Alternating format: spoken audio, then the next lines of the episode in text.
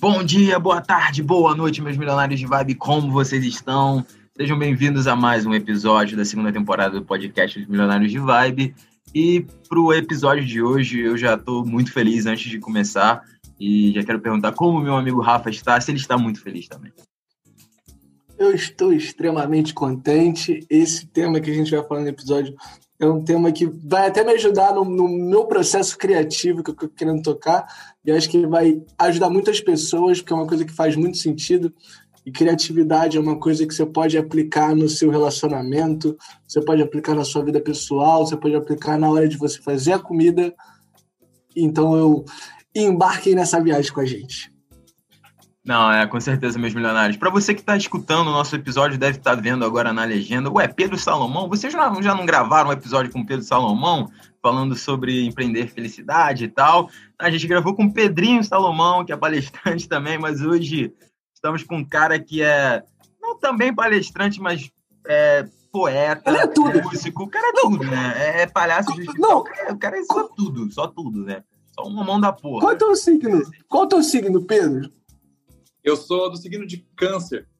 Ah, não é. Só temos cancerianos aqui hoje. Isso, Só temos cancerianos. Da Não, hora. A gente.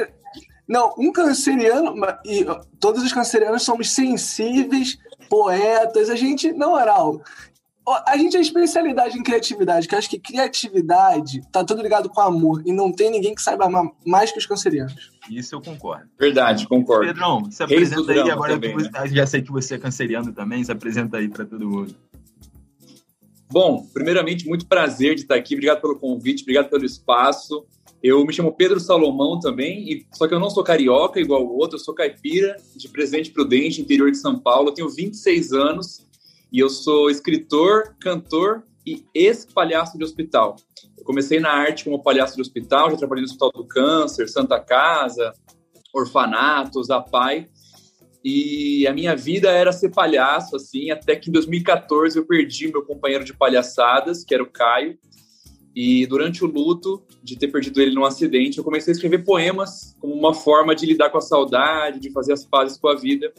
E eu não sabia que meus poemas iriam ganhar a proporção nacional que ganharam depois que comecei a publicar na internet. E depois veio música e carreira e palco e turnês, enfim, acabou virando o movimento que é hoje. Cara, que irado, que irado. Que irado a transformação, né? De como um episódio ruim, você pegou esse episódio e transformou, fez arte com ele, né? Sim, e a criatividade, que é o tema do episódio de hoje, ela foi muito fundamental nesse processo de ressignificar a dor do luto, né? Porque eu acho que a forma como a gente lida com as coisas é muito importante pelo, nos caminhos que nossa vida vai tomando, nas escolhas que a gente vai fazendo e na forma como a realidade e o mundo é, interferem nas nossas emoções, né?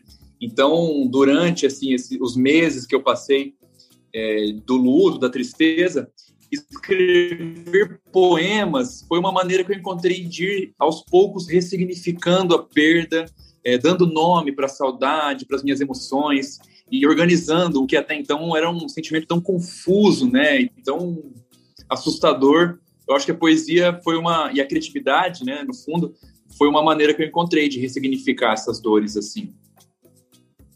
Cara, agora você. É, eu tava o pessoal falando. Tem gente que muitas acha que criatividade é meio que você ter um estalo, né? Você vai estar tomando banho aí tem um momento eureka. Mas eu acho que a criatividade também ela tá muito no ser contemplativo, né? Tipo, você parar no sentimento e contemplar ele e não que você vai parou para contemplar você já começa a produzir. Você, você tem que esperar o momento eureka, mas o momento eureka ele é resultado dessa contemplação, né? Eu acho, eu acho que o, o momento eureka ele, ele é o resultado dessa contemplação. Eu costumo brincar que uma boa ideia, na verdade, ela é um conjunto de outras pequenas ideias que você foi acumulando e chega uma hora que essas pequenas ideias elas se conectam em uma ideia maior e aí faz sentido, né? É, como se fosse você vai captando, tendo pequenas ideias no seu cotidiano, vai anotando ali na sua agenda, no seu bloco de notas, vai deixando em conserva, assim, como um picles, como um ovo de codorna. É, e aí, uma, uma hora que você está inspirado, aí você, caramba, então é isso. E aí você pega essas, essas coisas em conserva que você deixou acumulando no, no decorrer do tempo e você tem uma grande ideia, assim, não é uma coisa que vem do nada, né?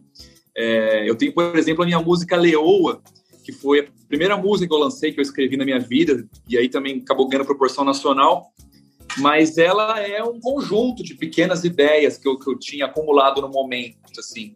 É, primeiro, é como curiosidade, assim, escrevi Leoa com meu avô, que meu avô se chamava Leão Salomão, e, e, quando ele se foi, eu quis escrever uma música que de alguma forma homenageasse ele. Só que ao mesmo tempo eu já fiz o link para falar sobre a Juba, que eu era cabeludo, e, e, também sempre queria, sempre tive a ideia de fazer um paralelo entre a feminilidade e a felinilidade do gato. Então fazer esse paralelo do corpo feminino com tipo com, com a forma como o gato se espreguiça. Juntei tudo isso num caldeirão, fiz uma música assim as pessoas que ouvem, elas não sabem né, dessas, dessas influências todas, mas para o artista é importante conseguir fazer a conexão entre esse conjunto de influências, né? Não, total, total, que você falou. Eu tenho uma música também, cara. Eu compus uma música, eu tenho bem uma música. E, ela tem todo um significadaço para mim. Do, do, ela conta um, uma história da minha vida. Toda, todos os versos fazem referência a um momento. Só que para quem escuta, não tem essa conexão. Mas para mim ela é tão importante né, para a obra, mesmo que a pessoa não veja, né, ela é importante para a obra. Isso é incrível, né? A arte, a arte ela tem uma coisa muito maravilhosa. Sim, total. E, e, a grande graça da arte é essa, né? Porque a gente escreve a partir de determinadas influências e inspirações. É, a, a, gente tira uma roupa né, da nossa alma e faz da arte. Só que a pessoa que vai vestir essa roupa vai se transformar numa outra coisa, assim.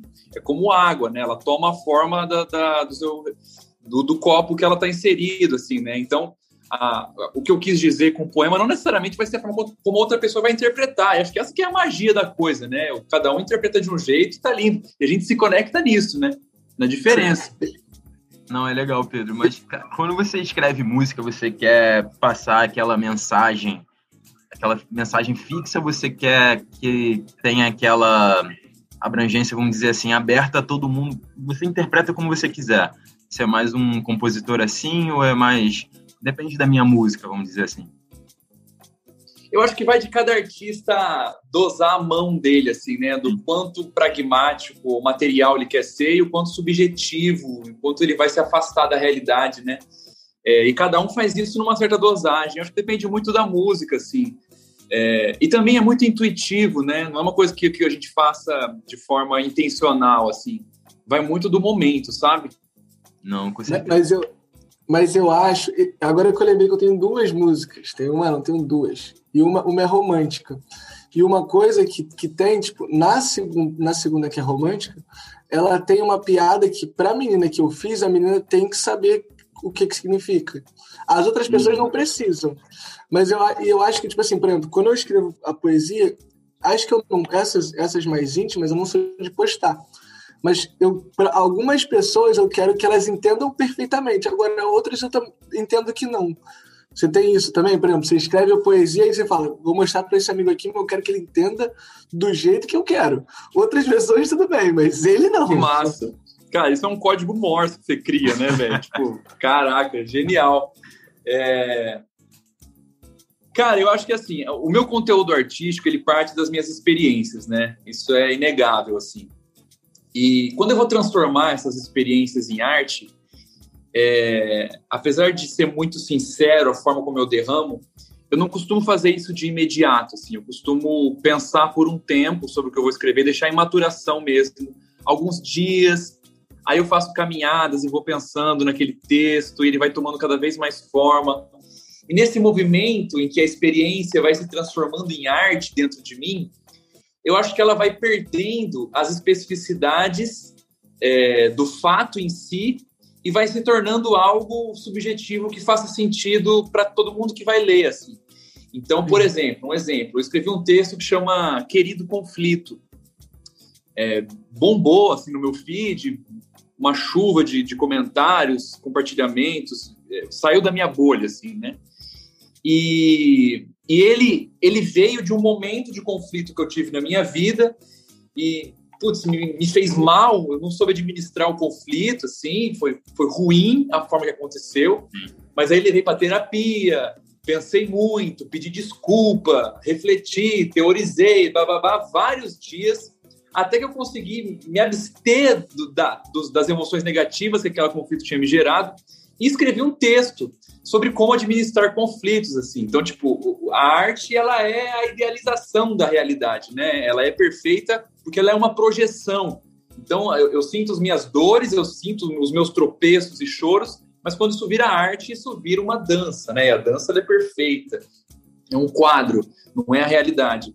Mas tudo isso para dizer que que eu levo um tempo até conseguir me retirar da arte e apresentar só o resultado dela. E as pessoas leem aquilo e falam: caramba, isso parece que. Recebo muitos comentários. Parece que você observa a minha vida, você é um espião do meu WhatsApp. Eu acho que quando o escritor ou o artista consegue chegar nesse nível, é isso que eu busco mesmo. Eu quero que as pessoas achem que eu sou um espião, porque eu pego as, as minhas experiências e eu escrevo isso de uma forma tão, tão, tão bem escrita que faz sentido para todo mundo e a pessoa começa a ler e começa a trazer coisas para a memória dela e caraca, parece que ele está escrevendo sobre o meu dia, assim, sabe? Eu acho que esse é o, é o, é o desafio que eu busco, assim, a minha, minha intenção artística mesmo. Você Aí, atinge o objetivo, voltou. que essa é a sensação que passa. Essa é a sensação que passa. Não, e você, você eu, eu gosto do jogo de palavras que você faz. Você tem, você tem, tem um, um, o teu poema tem um estilo, né? Você, tem. Você, você nota, é, tem, tem um estilo, né? E é bom esse estilo, né? Essa assinatura. É muito legal. Tava conversando com a Capoeta é, faz um, alguns dias. É, e ele falou: Pedro, tô, tô, putz, tô com um poema aqui, falta uma frase para eu, eu, finalizar o poema. Cara, você não pode me dar uma ajuda? Não, me dá uma luz, sei lá. E me mandou o poema. E aí eu li o poema dele e eu mandei, falei, putz, legal, vou te dar algumas sugestões. Comecei a escrever várias frases. Ó, oh, você pode finalizar assim, ou assim, ou assim, ou assim, ou assim. Mandei várias. E ele falou, cara, impossível, porque tudo isso que você escreveu é muito Pedro Salomão. Não dá para colocar isso no meu poema, nem a pau, cara. Tem, tem seu cheiro. E eu falei, cara, nossa, é verdade. E o resto do poema é você totalmente, assim. Então é massa quando, quando você já chega num lugar em que as pessoas reconhecem isso uma característica muito presente na minha arte, fora o jogo de palavras, que eu brinco muito, que até posso falar mais sobre isso, que isso vem do palhaço, essa, essa piada, essas brincadeiras que eu faço.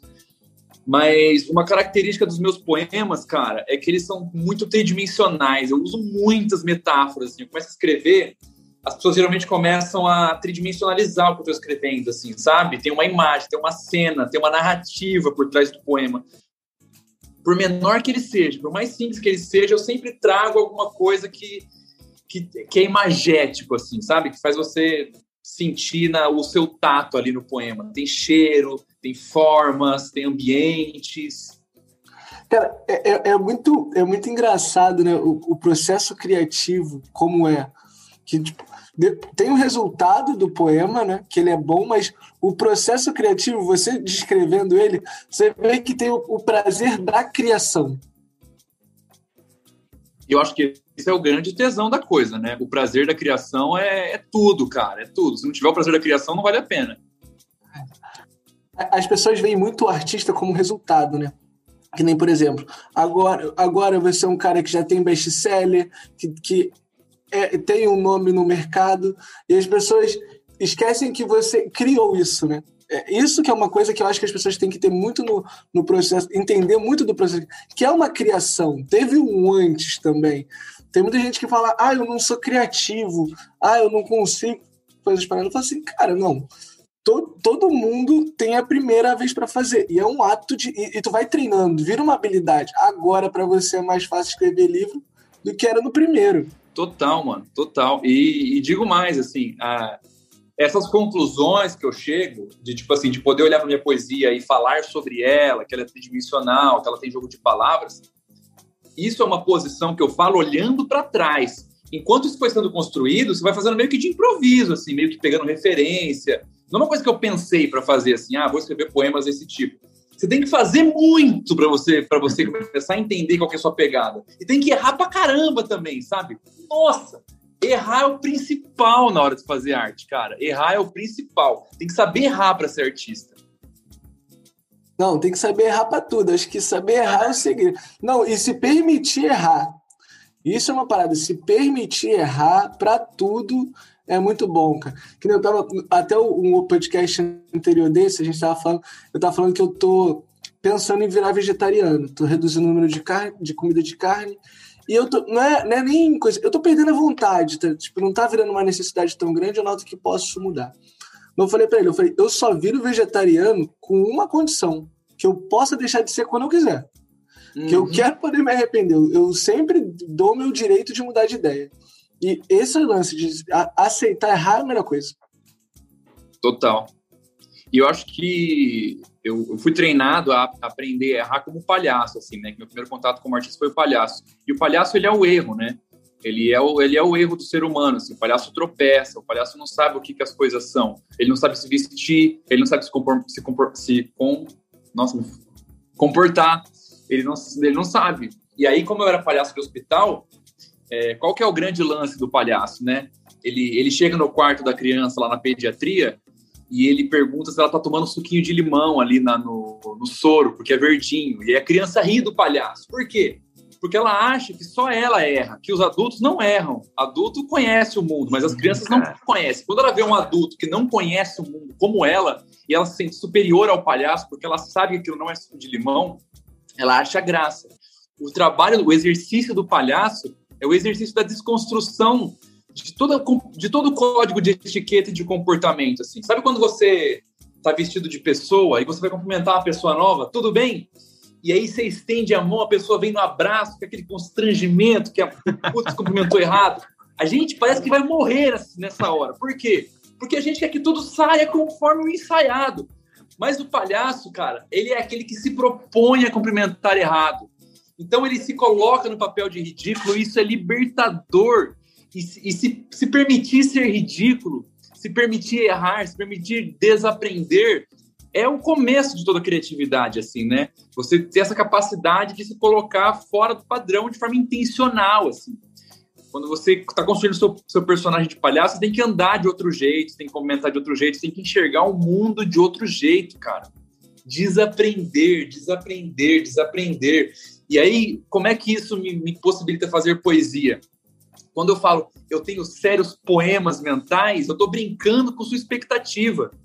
Eu levo sua expectativa para um lado que você está acostumado a ouvir, seu cérebro vai e eu falo poemas ao invés de problemas, dá um tilt no seu cérebro. Você fala, você não sabe se eu entendeu errado, se leu errado, passou. E é isso. E aí, pum, caramba, que, que massa isso que ele escreveu. Porque te deu uma rasteira, como uma piada ele leva a sua expectativa para um lado e pá, te dá um soco na cara. Assim, você não está esperando aquilo. O palhaço faz isso. A poesia faz isso de outra forma, mas para mim é a mesma coisa, entendeu? Não, muito boa, muito boa. Não, e você falando, me lembrou até de uma, uma amiga minha que ela estava jogando tarô. Aí ela estava falando as coisas, né? E estava gerando uma reflexão as situações que ela criava no, no tarô, né? Só que aí chegou uma hora que ficou. Não sei se a menina ficou meio desconfortável. Ó, eu posso estar errada. Aí eu sou a louca do tarô. Aí, aí eu, ela depois falou assim, cara, o lance do, do, do, do, exercício do tarô é criar a pessoa uma experiência. E ela falou, eu, eu, sinto uma energia conectada e acho que tem uma energia que faça sentido. Mas o lance é criar esse, os cenários para a pessoa vivenciar a experiência. E se a, e se a experiência não for agradável para ela, ela pode jogar para mim e dizer que eu sou a louca do tarô. E ela uhum. falou, é uma da... Eu falei assim, cara, muito incrível. E, e, a arte tem essa, essa, essa função, né? De chegar lá e botar. Que nem eu tava falando, o, um cara que eu curto muito, que é um poeta também, escritor também, Gabriel Pensador. Tem aquela música dele, Eu sou playboy, filho de papai. Tipo, ele conta a história de um playboy muito ridículo. E ele fazia show em lugares que tinha esse cara. Ele fazia esse cara cantar a música se zoando, sabe? Então, é, é tipo esse, é, é, essa, essa magia da arte, né? O, o, como, ela, como a gente consegue fazer tanta coisa. É, é, é demais, né? Eu sou muito fã de, de letras. Eu acho que o demais também, Pedrinho, era quando você via a reação das crianças, o quanto isso te, te enchia não só de criatividade, que é, o, que é o nosso tema hoje, mas também de muito amor, né? De ver com que ela. Caraca, eu tô me sentindo superior a um cara adulto e devia te encher, encher o coração. Deve ser também muita inspiração para os teus poemas, cara, talvez, não sei. Mas Total. Criança, criança é demais, cara, criança é demais, não tem jeito. Não, criança é foda. Eu, eu dei aula também, né? Fui professor na assistência social e na PAI, dava aula de teatro. E, e, é incrível como a criança, ela, exatamente por ela não saber como viver certo, então ela vive a vida como ela acha que é, assim, né? Então ela pergunta, ela se comporta, ela faz coisas que nos surpreende porque vem da imaginação dela. E isso é muito genial, assim. Eu lembro de um que um dia eu estava no recreio, né, com os meus alunos, minhas aluninhas, e elas estavam brincando de bate-mão, sabe aquela brincadeira? Ah, tô, de bater, rodar, bate no cotovelo, dá uma giradinha, dança cirandinha. E, e eu lembro que elas estavam cantando a música de um jeito errado, Babalu Califórnia lá. Um jeito novo delas lá, né? Diferente da minha época. E aí eu, eu comecei a rir delas e falei assim para uma menina: Ah, mano, você não sabe ser criança. Ela olhou para mim e falou assim: E você não sabe ser adulto. Nossa senhora, cara! Eu falei, cara, nem Fernando Pessoa, no auge da sua criatividade, ia falar coisa tão profunda, me deu uma crise existencial na hora. Falei, mano, é muito genial o que Genial demais! Como é que pode? Não, tem, tem aquela página que fica mostrando coisas que crianças falam, né? Que é uma mais maravilhosa que a outra. Cara, eu, eu acho até que as crianças são muito criativas, né? Eu acho que até o ato da criatividade é a gente chamar a criança interior que tá lá dentro e falar: ó, vem aqui ajudar, me ajudar o titio. Eu acho que o nosso Total, lado cara. emocional é muito criança também, né? Por que, que as pessoas nos, nos, chamam de criança, né? Quando a gente. Ah, você é muito criança, né? É, é são, são naqueles momentos que a emoção tá à flor da pele, que a gente tá para baixo, que a gente tá, às vezes, indefeso, né? Então acho que é muito isso, né? É, pode que a, a, ser adulto é racionalizar mais do que sentir, eu acho. É quando a gente está sentindo mais que racionalizando, tá agindo igual criança. Agora, uma coisa, Pedro, por exemplo, quando você estava no, no, nos hospitais, tu tem um feedback ali com a criança, então você sente muito claro a energia que você botou e você sente ela voltando num sorriso, um gesto. Você agora escreve, você escreve best-seller, tipo, com certeza sensibilizou já você não consegue medir, não, não, não dá para você sentir gente que se emocionou, fez tatuagem com frase do teu livro e, e não chegou até você. Isso, isso deve ser é, é uma parte diferente de viver arte, né? Você propagar e num, num, ponto que você não consegue sentir tanto e num outro que é numa proporção menor você tem mais sensibilidade. Como é que é essa diferença aí?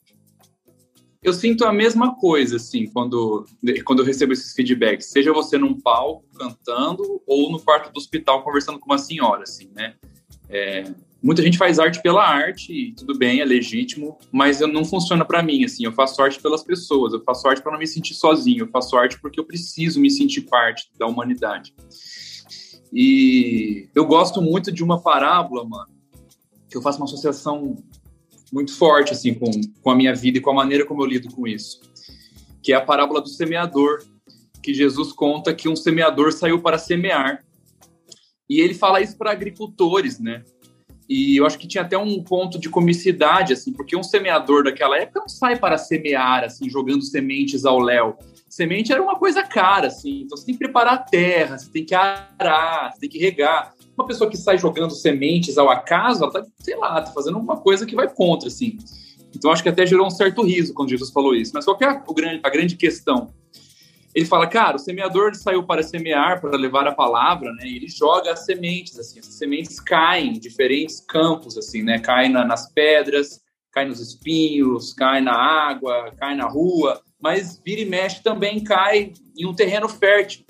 E essa semente ela vai criar raízes, germinar e dar frutos. Esses frutos vão dar outras sementes, isso vai se espalhar. E eu acho que o trabalho do artista é meio que esse, cara. É, é entender o meu processo como um semeador que sai para semear e as, os meus poemas e os meus livros eles vão chegar nos corações das pessoas que eu nunca vou ter acesso, que eu nunca vou saber o que, que meu poema gerou. O que eu posso fazer assim dentro do, da minha responsabilidade é preparar uma semente com amor, sabe? Com, com, com, perdão, com cura, com esperança. E o meu trabalho é como de um semeador que sai para semear, mano. Eu posto, isso cai em diferentes campos, em diferentes contextos, e eu espero pelo melhor porque o meu papel é esse, assim, sabe? A, a minha, a semente que eu, que eu espalho na vida das pessoas, ela tá tá rica de, de, de amor, assim. Então, é isso que eu faço, é isso que eu sempre fiz, tá ligado? Não tem como eu me, me apegar à, à transformação que isso vai gerar no mundo. Não depende de mim. Ai, genial, brother. Genial, genial, genial. Cara, eu, eu sou muito fã de Jesus. Para mim, Jesus é o cara, o ícone, né? À toa que a gente vive o tempo. E aí, é, essa parábola eu não, não esqueço mais. Vou lembrar, lembrar sempre sobre isso. Uma coisa que eu falo muito, todo mundo fala assim, cara, quando alguém te dá um, um quando tu tiver um feedback positivo, o universo permitir que isso aconteça, que nem um brother que a gente entrevistou aqui, o Léo Ideia, ele falou que quando ele, ele, ele veio para cá Portugal fazer show, ele estava no começo da carreira e quando ele estava na Espanha, uma mulher da Turquia quis encontrar ele na Espanha para almoçar. E ela falou que, cara, quando eu cheguei no teu show, me sensibilizou. Eu tava em viagem, eu não entendia uma palavra do que você falava, mas aquela música ali tocou meu coração. Eu voltei para casa, eu continuei te ouvindo na Turquia. E eu soube que você tava na Espanha, eu tava aqui na Espanha, eu queria tomar um café com você. Eu falei assim, brother, se o universo te deu esse privilégio aí de gerar esse encontro, difícil, o universo não brincou para gerar esse encontro, não. Tu tem que pegar esse tipo de, de, de e multiplicar por milhões, porque Sim. teve várias outras sementes que não conseguiram te, dar, te mostrar que germinaram. E, brother, o seu trabalho é um que é realmente uma pessoa que admiro pra caramba. Não, que nem o, o Pedrinho Salomão, eu tinha ido numa palestra dele há muito tempo atrás, mas muito tempo atrás. Tipo, uns sete anos. E aí eu falei com ele, cara, as coisas que você falou na palestra, eu lembro até hoje. Eu, eu às vezes, eu tô aqui. Tô, hoje em dia eu lembro. Hum, tem isso aqui. Até falei com ele nos bastidores. E esse efeito do que a gente faz, cara, de ser milionário de vibe, né? Quem tá ouvindo aqui também é dessas pessoas. A gente tá, tem que estar tá sempre semeando, claro. sempre tentando fazer um pouquinho melhor. E tá dando certo eu tô vendo várias plantas aí, várias árvores gigantescas aí que vocês plantaram. E eu estou orgulhoso demais, cara. Sério, ó, Pedro, inspirador, brother, ouvir. Ó, sério, eu tô muito feliz, muito feliz mesmo. Acho que é um episódio especial pra caramba, esse episódio aqui. Porque você é um artista muito, muito, muito talentoso, que sensibilizou, sensibilizou vários milionários de vibe. A galera tava falando que ia gravar contigo, o pessoal ficou felizaço. Que massa.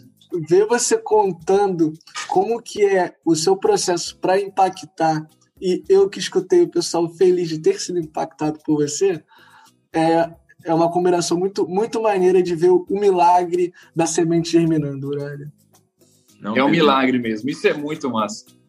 E, e, Pedro, cara, eu acho que tudo que você faz, cara, é com muito amor, né? Tudo que você bota, sempre tenta botar o amor em tudo que você faz é, principalmente você citou uma história pessoal de que você começou a fazer poesia porque você perdeu aquele seu parceiro de, de palhaçada e que você tinha amor por ele, né, cara? Então, você transformou naquele amor, naquele sentimento de luto e quis fazer aquela arte, né? Então, eu acho que você conquista, cara, muito por esse amor que você coloca nas coisas, nas suas músicas, nos seus poemas, em tudo que você faz, cara. Parabéns. Canceriano. Canceriano, Canceriano.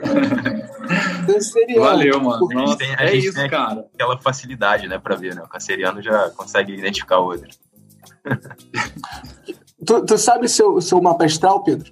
Fazer essa pergunta. Cara, uma vez uma amiga minha fez, assim, eu não lembro, mas eu lembro que ela foi lendo, assim, foi ficando chocado com as coisas que ela falava, cara. Cara, é demais, brother. Essa parada de mapa astral um negócio que eu, que eu, eu comecei. Uma amiga minha astróloga ela fez, eu nem acreditava. Eu falava assim que não existe. É. Quando ela fez, e aí aquilo ali, eu falei, caramba, é muito interessante. E ela queria conteúdo sobre isso, né? E, e ela, ela passou por essa mesma. As barreiras de, de criatividade né, do processo de criação. E você estava falando do seu próximo livro, que são os as barreiras do processo do processo criativo. Quais são as barreiras que você acha, tipo assim, que são as mais uh, as primeiras a serem que, que devem ser quebradas, sabe?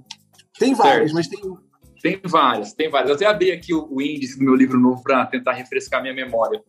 Cara, eu acho que a primeira a primeira referência é a primeira barreira que a gente tem que, que quebrar do não criar para poder potencializar nossa criatividade é o medo do ridículo.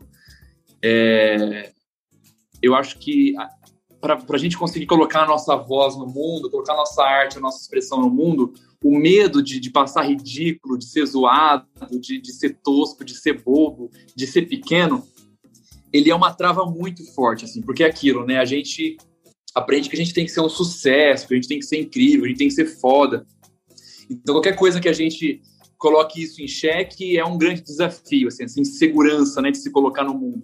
Mas eu acredito que só quando a gente se coloca no mundo, coloca a nossa voz na realidade e recebe a resposta do mundo sobre aquilo que a gente fez, é que a gente pode pegar essa resposta, seja ela boa ou ruim, analisar, decupar e aí aprender com ela e assim ir se aprimorando, tá? É, a, a minha escrita, qualquer tipo de arte, ela, é, ela tem que ser autoaperfeiçoável e a gente só consegue dar esses passos conforme a gente vai colocando no mundo, vai mostrando, vai postando, você vai entendendo o que, que funciona, e aí sim você vai lapidando tudo na sua vida. E assim, se você tem essa barreira, esse medo de vergonha de postar, você vai ficar sempre rodando no mesmo lugar. assim. Então, eu sou muito desse que a gente tem que aprender com os nossos erros, e erro é informação. É, a gente não, não pode ter medo do ridículo. Assim. Meu Deus, o, o primeiro poema que eu postei na internet de, de, de vídeo Primeiro, não tinha página, não tinha nada. Foi um poema erótico. Cara do céu, e você imagina que, tipo assim, existe uma linha muito fina entre o erótico e o tosco, o infinito, que todo mundo vai rir de mim para sempre. Ah, é dificílimo, um poema. E era um poema meio sedutor, assim, meu Deus do céu. Mas eu meti as caras, assim, a chance de virar meme era gigantesca. Não pode ter medo de, de do, medo do fracasso, tá? Medo do ridículo. É o ridículo, você vai brincando com o ridículo, o teatro ajuda muita gente a fazer isso, o palhaço, não pode ter medo. É, outra coisa que eu acho que também é, é um bloqueio para a criatividade é se, se sentir uma fraude, né? A gente dificilmente se assume como um artista. Eu sou escritor. Parece que você está sendo arrogante, parece que você está sendo um babaca. Como assim ser escritor? Mas, mas não, cara, você tem, você tem que assumir, porque, mais uma vez, né, a trazendo a Bíblia aqui na, na, na, conversa, a gente reconhece a árvore pelos frutos, cara. Então, se você faz arte, você é artista, mano. Se você escreve, você é escritor e acabou. Ah, mas eu não me sinto. É difícil mesmo, tá ligado? Eu lembro quando começaram a me chamar de escritor, assim, a dificuldade que era aceitar Parecia que a qualquer momento ia bater na minha porta que o esquadrão, sei lá, da Associação dos Escritores ia tomar meus lápis e levar tudo embora. tá proibido de falar que você é escritor. Mas precisei vencer isso e falar assim, não, cara, é, é, porque quando eu imagino um escritor, quando eu penso pensar em Fernando Pessoa e Mário Quintana, eu não me sinto à altura dessa galera. Então, como é que eu me sinto parte disso? Até que um dia eu percebi que assim, cara, na verdade, não sou eu que me reconheço como escritor, é a escrita que se reconhece em mim. E eu faço a escrita à minha maneira. E eu estou reinventando o que é ser escritor a partir da minha visão de mundo de realidade. Ninguém vai ser Pedro Salomão e eu, nunca vou ser Mário Quintana, entende? Então, assim, a poesia é a minha obra. O meu nome não é fruto da poesia. A minha vida, a minha identidade não é fruto da literatura. A minha literatura que é fruto da minha identidade. É, ela que está atrelada a mim, não eu estou atrelado a ela. Assim. Então eu estou reinventando o que é ser escritor. Aí um dia eu fui no, vou no hotel hoje, o pessoal pergunta assim, profissão. Eu falo escritor, uma boca cheia, assim, sabe? Porque, eu, porque é isso. Eu sou escritor porque eu sou o Pedro. Eu não sou escritor porque eu sou o Mário Quintana. Boa, genial, genial, brother. Não, ótimo, ótimo. Não, obrigado, obrigado. Eu sou escritor também. Agora, agora você acabou de me contar que eu sou escritor. Total. Pô, e compositor irado. também. E compositor é exato. Pô, e agora? Não, exatamente o que você falou, cara. É muito essa parada. Não, eu escrevi, quando, quando eu escrevi o livro, até pra falar, você não escreve um livro. Ah, então você é escritor? Eu não, não. Só escrevi um livro. Eu escritor não sou, não. Porque tem essa ideia, né? Total, total. Não, pode. Não, e olha que coisa, né? porque eu sou. Eu, tem amigo meu que fala assim, Rafael, eu queria tomar tua autoestima num. Tinha que vender tua autoestima na farmácia que eu tomava. Então, tipo assim, eu que o pessoal fala que eu tenho autoestima coisa, ficava. Não, até agora eu tava nesse bloqueio aí. Você acabou de quebrar um bloqueio para mim. Você falou assim: não, rapaz, esse aqui não. Cara, isso é uma parada que a gente. É, que vem a, a, permissão da comunicação, né? Tipo, como você pega a sua experiência, como você vivenciou ela, você transforma ela para poder passar. E é, é muito o que eu faço no, no, no, quando eu escrevo também. Eu pego a minha experiência, transformo ela, deixo ela um pouquinho mais bonita, dou uma romanceada, faço uma rima ou outra e tento dividir. E tento. Cara, é, é muito gostoso construir, né? O, o ato de criar é muito bom, é muito bom. Seja. Eu, eu gosto de escrever também, então. Mas gostaria de pintar, acho foda quem pinta. A galera que pinta, a galera que acho tirado. Mas o, e o ato de criar, tu vê a galera pintando, tipo, eles visualizam o desenho antes do desenho estar tá pronto. E é, é meio que a gente com a poesia, né? Porque você visualiza a ideia. Você pode não saber o que você vai escrever, mas você fala, vou escrever de amor. Tá ligado? Então você, tá, você meio que visualiza a ideia. Eu sou muito fã de letras, cara, não dá. Eu, eu fico fissurado. Que nem eu fico. Eu, eu, às vezes, música, eu esqueço o fone de ouvido. Eu abro a música de um artista, fico, leio o verso pra, e fico meditando a música, sabe? Tipo, que da hora, Trabalhando, mano. meditando a música. Porque eu acho. Literatura, para mim, é a parada que não dá, cara. Não tem. Eu fico encantado demais. Me pega também. Nossa, literatura, é, acho que é a acho que a poesia é a, é a, modalidade artística que mais vai fundo na minha alma, assim, não tem jeito. Sim, é visceral, velho. Não dá. É, é uma coisa. E... Hum. E Pedro, acho que você também quebrou barreiras, né, cara? Porque as pessoas hoje em dia, acho que é um ponto que a gente até não tocou aqui, mas é um ponto em que as pessoas têm um certo preconceito com poesia hoje em dia, né? Não é mais aclamado como era antigamente, vamos dizer assim. Você conseguir ser um escritor best-seller agora no século XXI escrevendo poesias é bastante raro, vamos dizer assim. Então, cada vez mais pessoas consumem menos poesias hoje em dia. Então, é interessante você conseguir trazer, talvez, inspirações do passado, de poetas do passado, e, vamos dizer, colocar na linguagem de hoje em dia. Isso, eu acho que é isso que te faz conquistar, né? Sim. Eu acho que, assim, mercadologicamente falando, a RUP, né, foi a, pessoa que abriu esse caminho da, da poesia na internet com o livro Outros Jeitos de Usar a Boca. Não sei se vocês conhecem. Não conheço. Não? Ela é uma, uma escritora americana. Acho que ela, na verdade, ela nasceu na Índia, ou tem alguma descendência da Índia, mas escreve em inglês. E ela escreveu Outros Jeitos de Usar a Boca, que são poemas de, de cunho feminista, assim, de empoderamento. É genial. E, e, ela, e ela bombou na internet. Eu acho que foi a primeira, assim, que, que ganhou essa proporção que ela ganhou. E eu acho que faz muito sentido, porque nós, né, o, os poetas de internet dessa nova geração, o Lucão, o, o Eu Me Chamo Antônio, o Acapoeta, o Matheus, é, e aí eu vim depois, né? Eu vim, eu sou, eu me inspirei muito neles assim para começar meu trabalho mas é um, um, um, tipo de poesia que faz sentido com a linguagem da internet, né? Que são poemas curtos, é, que tem esse ar poético, essa coisa que a poesia tem, que é inexplicável, e ao mesmo tempo dialoga com temas do cotidiano das pessoas que estão consumindo ali, né? No tempo da dedada do Instagram, né? Porque o Instagram é uma dedada. E, e, aí você, a, a, frase de impacto ali que te prende, te puxa, te dá esse, esse suspiro poético, conseguir fazer isso, transformar a, a sua poesia para um conteúdo de Instagram também é um segundo passo, né? Tem muitos grandes escritores aqui hoje em dia, mas como é que vai transformar isso em conteúdo para criar uma comunidade, para vender livro? Isso é um outro, é um outro assunto, né? Se for para pensar, que também existe. Assim, meu trabalho é basicamente esse. Até costumo brincar que, que o meu trabalho não é ser artista, de verdade, assim não é meu trabalho ser artista. Eu seria artista se eu fosse padeiro, eu seria artista. Se eu fosse professor, eu continuaria escrevendo poema. O meu trabalho é gerenciar a arte que eu produzo. É transformar a arte que eu produzo em mercadoria, em produto, em conteúdo, em marketing, em tudo, assessoria, em equipe, em evento, em logística. Esse é meu Sim. trabalho.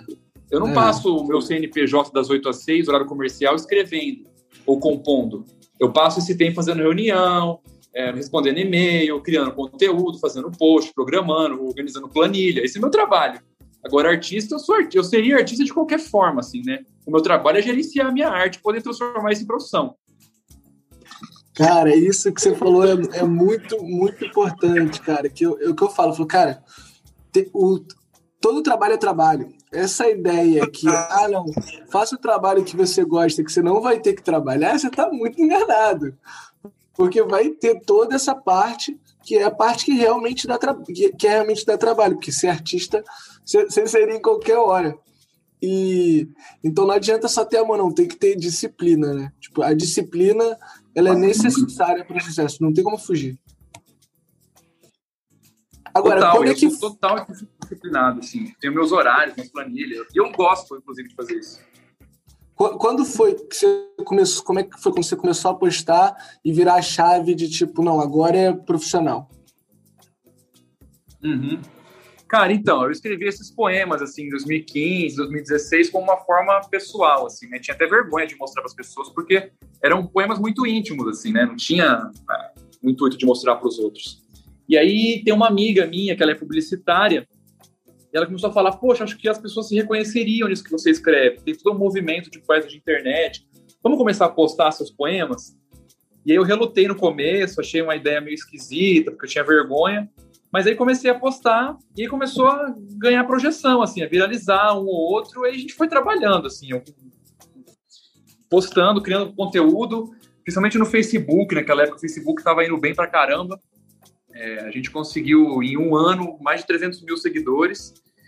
E, e aí, em 2017, eu já estava lançando algumas músicas e fechei, fechei o contrato com a agência que eu trabalho hoje, né, que é a Let's Gig, que faz toda a parte de, de gerenciamento da minha carreira. E, e, aí depois veio a editora, que me convidou para escrever a minha trilogia. E foi um processo, assim, eu costumo dizer que minha carreira nunca teve um boom. Eu tive marcos, assim, momentos em que minha carreira se estabeleceu melhor, mas, cara, é tijolinho por tijolinho. Cada dia. Mano, eu. Faz cinco anos e meio, né, que eu comecei essa jornada, assim, que eu criei a minha página no Facebook, faz cinco anos e meio. E eu trabalho todo dia, eu posto, todo dia eu faço alguma coisa, eu não parei um dia sequer nesses cinco anos e meio. Então não é uma coisa que cai do céu, não é uma coisa que você posta e viraliza, não é uma coisa que você posta e bomba. É um trabalho que, cara, é trabalho de formiguinha, assim, e tem que gostar muito de fazer isso, né? Eu faço pelo tesão de fazer. Aí você vai conquistando, assim, pouquinho pouquinho, cara. Aí quando você olha para trás, você vê o tanto que você já caminhou, né? Você vai, vai crescendo, assim. Não, eu, eu, tava, eu tava falando sobre, sobre isso com um amigo meu esses dias. Eu falei assim, cara, a gente fica nessa, nessa expectativa do momento que, que vira. Mas são vários momentos que vira. Isso. E às vezes tu tá no ônibus, em pé no ônibus, assim, aí tu tá aqui e tu, pum, virei, hein? Aí daqui a pouco você vai soltar do ônibus e virou de novo. Não demora tanto, às vezes. Então, é, é esse lance. E, e é esse momento que vale, né? E eu vou te falar, as melhores viradas é quando você não tá tão bem. Você, tipo assim, você virou aqui e você fala assim, não, mas semana que vem tô safando. E quando você toma consciência de o trabalho que você faz faz sentido com as coisas que você acredita. Não, eu toda hora eu mando mensagem pro João e falo assim: João, agora, agora estouramos. Agora acabou. Agora, agora destruímos. Porque essas viradas, a gente está construindo. Que nem eu estou muito feliz com a sua presença aqui. Sério, representa muito. É, é essa conquista da gente estar tá trazendo. Conhecendo pessoas pelo podcast, sabe? Tipo assim, conhecendo, porque o conteúdo tá ficando mais maneiro, a gente tá trabalhando em essa evolução gradual. E. Não, eu já falo que esse aqui é o melhor podcast de todos. Eu falo pro João toda hora, eu falo assim, João, eu não consigo nem escutar outro podcast mais. Eu não sou o melhor, brother. Eu fico criticando os caras. E, tipo, é isso mesmo, pô. E ver isso acontecendo é muito bom, cara. Que não é, a, a, a criação, o ato de criar, não é o ato de estar tá pronto é o ato de criar que é o que vale a pena. Imagina, se fosse bom só ter duas temporadas gravadas. É bom estar tá gravando a segunda temporada. Isso aqui é muito bom estar tá fazendo. E esse lance de podcast é ah, muito desculpa, engraçado. João, Não é que esse lance de podcast é muito engraçado, né? O Rafa sempre vem, vem me mandar mensagem. E aí, João, como é que a gente tá? Como, como são os números e tal. Aí eu sempre falo pro Rafa, cara, o importante é que a gente vai gravar amanhã, Rafinha. A gente vai gravar amanhã. Se a gente não estourar essa semana, a gente vai estourar semana que vem e vamos estourar daqui a um mês, ou vamos estourar daqui a um ano. É sempre isso. É como você falou, aquele trabalho de formiguinha. Eu acho que o Rafa deve pensar da mesma maneira que eu. Cara, é totalmente diferente. Eu acho que a gente já está aí quase acabando a segunda temporada. Totalmente diferente daquele primeiro podcast que a gente gravou. ali, com certeza, a gente já tinha um sonho, mas era o nosso primeiro passo.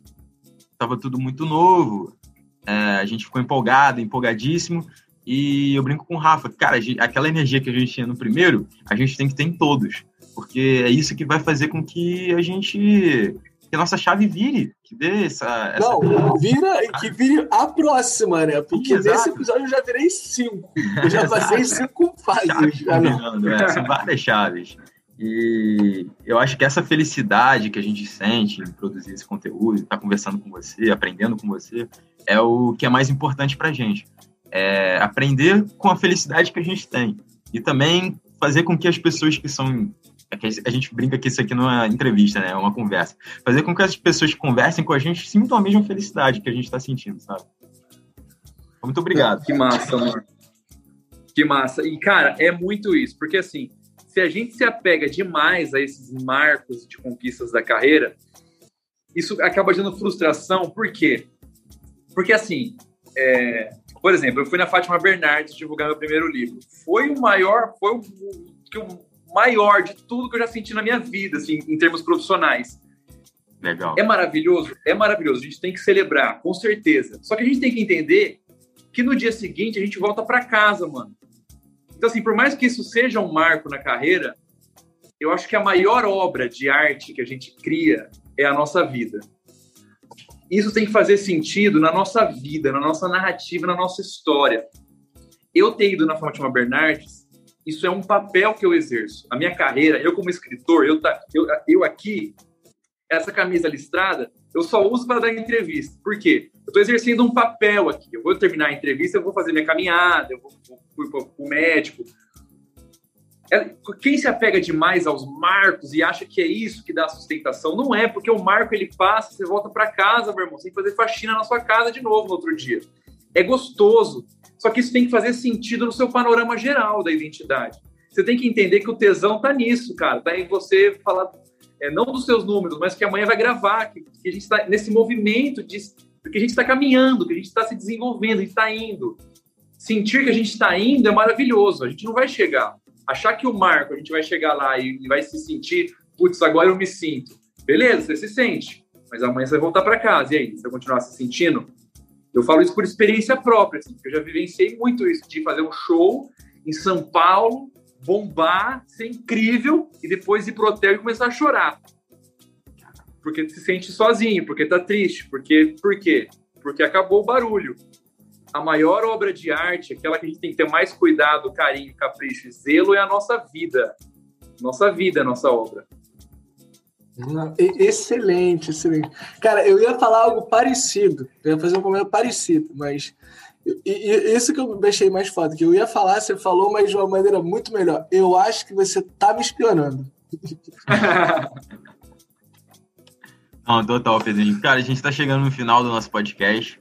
Queria agradecer muito a presença, sua presença, a presença também da sua arte com a gente também, porque eu acho que todo, toda a aula que você deu para a gente hoje foi uma arte, foi uma demonstração de arte. E muito obrigado, cara. Se tiver uma declaração final, microfone aberto.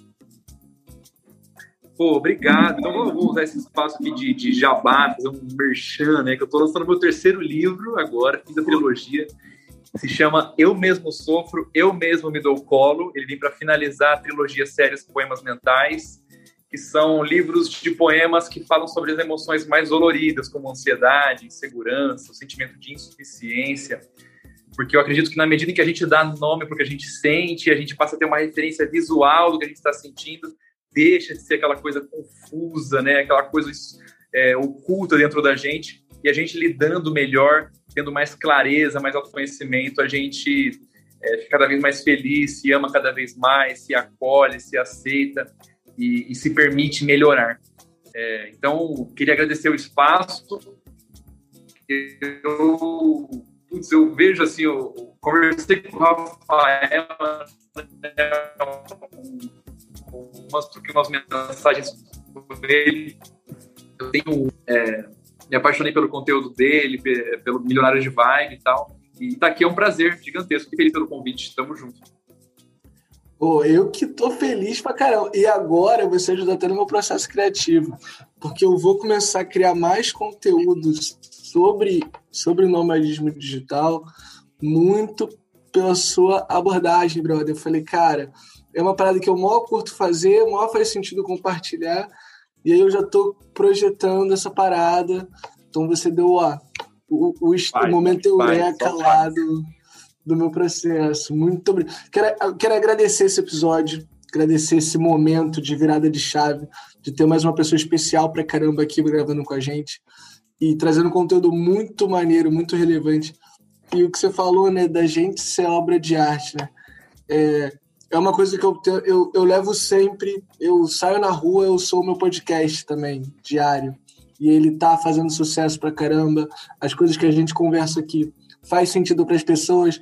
Às vezes eu escuto uma coisa aqui e troco a ideia com a pessoa falando mesmo. Eu nem preciso ouvir o podcast, eu conto para ela o que a gente gravou. E eu noto que essa, essa, essa conversa impacta e tem uma galera que escuta o podcast e aí às vezes me, me manda uma mensagem contando de coisas que aconteceram com pessoas que não tá ligada tipo assim, que ela falou, ah, melhorou minha relação com a mãe dela. Aí eu falei assim, mano, a mãe da vida da mãe dela melhorou sem ela nem ter escutado o podcast, tá ligado? Aí eu falei, putz, isso é muito maneiro. E essa, essa é a magia da arte. E a gente vai continuar jogando semente e depois de vir pessoas como essas para animar a gente, aí fica, fica fácil. Agora eu só jogo semente. Ah, que maravilha. Não, pode ter certeza, Pedrinho. Cara, isso daí, sementes não faltarão a partir de hoje. Eu acho que essa, essa analogia foi perfeita que a gente faz aqui também. Meus milionários, muito obrigado. É, vão seguir o Pedro Salomão também lá no Insta. Qual é o teu, teu Insta, Pedro? Fala aí pra galera. Arroba Salomão Pedro. Show de bola. E lá no Spotify também, o cara, pô, cheio de música linda, músicas lindas também. Para você que gostou muito do episódio com o Uma Ideia, o Pedro canta um pouquinho também dessa nova MPB, mais ou menos, assim, vamos dizer assim. Não sei, não sei chamar esse. Você é, chama de MPB contemporânea também, Pedro? A gente não tem uma. Chamam disso aí, chamam de nova é, MPB. Chamam disso, Eu né? não entendo muito o que significa, mas tudo bem. Pois é. e é isso, meus milionários. Muito obrigado e até semana que vem. Thank you.